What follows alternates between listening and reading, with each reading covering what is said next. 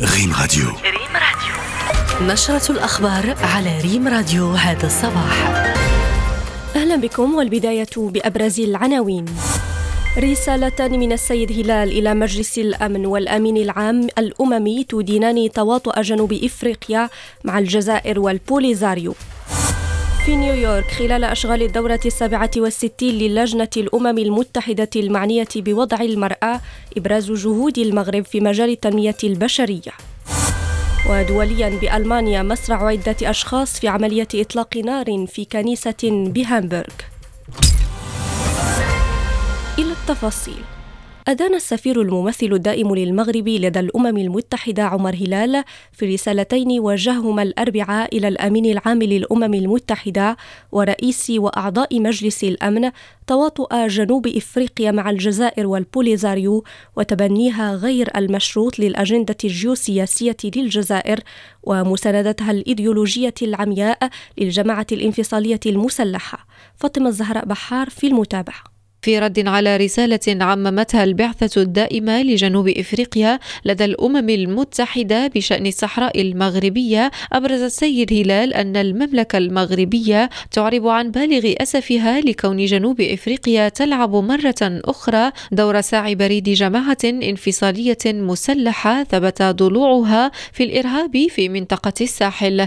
من جانب آخر أشار السيد هلال كذلك إلى أن المغرب ما زال يأسف لكون البعثة البعثة الدائمة لجنوب إفريقيا تعمل بمثابة وسيط لكيان وهمي لا تعترف به منظمة الأمم المتحدة وللنتائج المزعومة لمهزلة ما يعرف بالمؤتمر السادس عشر لجبهة البوليساريو مبرزا أن الجزائر أنفقت مبالغ طائلة لاستخدام مرتزقة الكلمة من أوروبا ومناطق أخرى عبر طائرات خاصة إلى ما يسمى بالمؤتمر في وقت تعاني فيه نساء وأطفال مخيمات تندوف من سوء التغذية وفقر الدم والدفتيريا ونقص في المعدات المدرسية.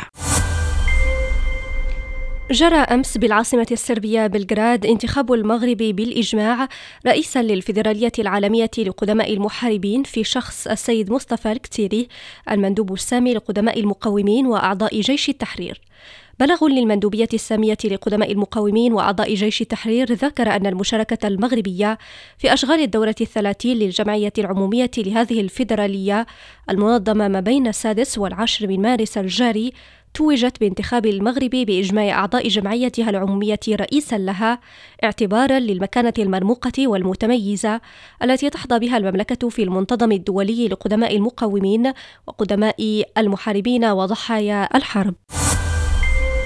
بمناسبة أشغال الدورة السابعة والستين للجنة الأمم المتحدة المعنية بوضع المرأة تم في نيويورك تسليط الضوء على الجهود التي يبذلها المغرب في مجال التنمية البشرية من طرف الوالي المنسق الوطني للمبادرة الوطنية للتنمية البشرية محمد الدردوري. وخلال محادثات أجراها مع الوفود المشاركة في هذا الاجتماع الذي يتواصل إلى غاية السابع عشر من مارس أكد السيد دردوري أن تعزيز حقوق النساء والفتيات يوجد في صلب أهداف المبادرة الوطنية للتنمية البشرية. دوليا أعلنت الشرطة الألمانية أمس عن مقتل عدة أشخاص في عملية إطلاق نار بكنيسة في مدينة هامبورغ بشمال البلاد. الشرطة قالت عبر تويتر إن المؤشرات الأولية تشير إلى إطلاق أعيرة نارية في كنيسة بشارع ديلبوغي بمدينة هامبورغ حيث أصيب عدة أشخاص بجروح خطيرة بعضها قاتل. وبشأن المساعي الرامية إلى تجديد اتفاقية الحبوب في سياق الأزمة الروسية الأوكرانية موسكو تعلن مشاركتها في مفاوضات الأمم المتحدة لتجديد هذه الاتفاقية. عبد اللطيف بن طالب والتفاصيل. قبل انتهائها بعد أيام قليلة الناطقة باسم وزارة الخارجية الروسية ماريا زخاروفا تعلن أن مندوبين لموسكو يعتزمون مناقشة تجديد اتفاقية تصدير الحبوب الأوكرانية يوم الاثنين المقبل.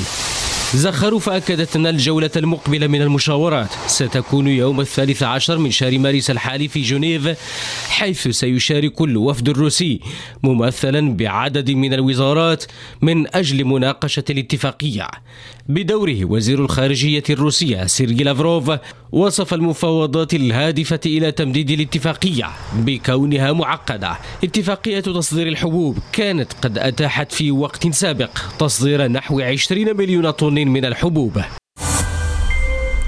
في الورقة الثقافية للنشرة إبداعات نسائية عنوان معرض جماعي بمناسبة اليوم العالمي للمرأة افتتح برواق محمد القاسمي بفأس. جولة في عوالم هذه اللوحات يأخذنا إليها رضوان مستقيم. لوحات تشكيلية بمختلف الأحجام والألوان. القاسم المشترك نون النسوة. أبدعتها عشرون فنانة تشكيلية من مدينة فاس. اخترنا رواق محمد القاسم بالعاصمة العلمية معرضا لفنهن احتفاء باليوم العالمي للمرأة. فنانات موهوبات آه، عندهم إرادة وعندهم آه، قدرات آه، شاركوا في هذا المعرض اللي كيضم أكثر من 50 لوحة تشكيلية. جميع أنواع جميع أنواع الفئات العمريه اللي شاركت. واقترحنا على أن في هذا المعرض هذا غادي ناخذوا غادي نرتقيو أو غادي نعطيو ثلاث جوائز للفائزات الثلاثة. كان شرفا عظيما لي المشاركة في هذا المعرض بمناسبة اليوم العالمي للمرأة من خلال تمكين المرأة في جميع حالاتها. حفل افتتاح المعرض تميز بتكريم الفنانة التشكيلية فوزية شفشاوني تقديرا لمسارها الفني المتميز واحتفاء بإبداعاتها فهي من طينة نساء موهوبات تداعب أناملهن الريشة بخفة ومهارة كبيرتين. ورياضيا تعادل أرسنال الإنجليزي مع مضيفه سبورتينغ لشبون البرتغالي بهدفين لمثلهما في المباراة التي جمعتهما برسم ذهاب ثمن نهائي الدوري الأوروبي لكرة القدم وتقام مباراة الإياب على ملعب الإمارات في لندن يوم السادس عشر مارس الجاري. وبهذا نصل إلى نهاية النشرة. شكرا لحسن المتابعة وإلى اللقاء.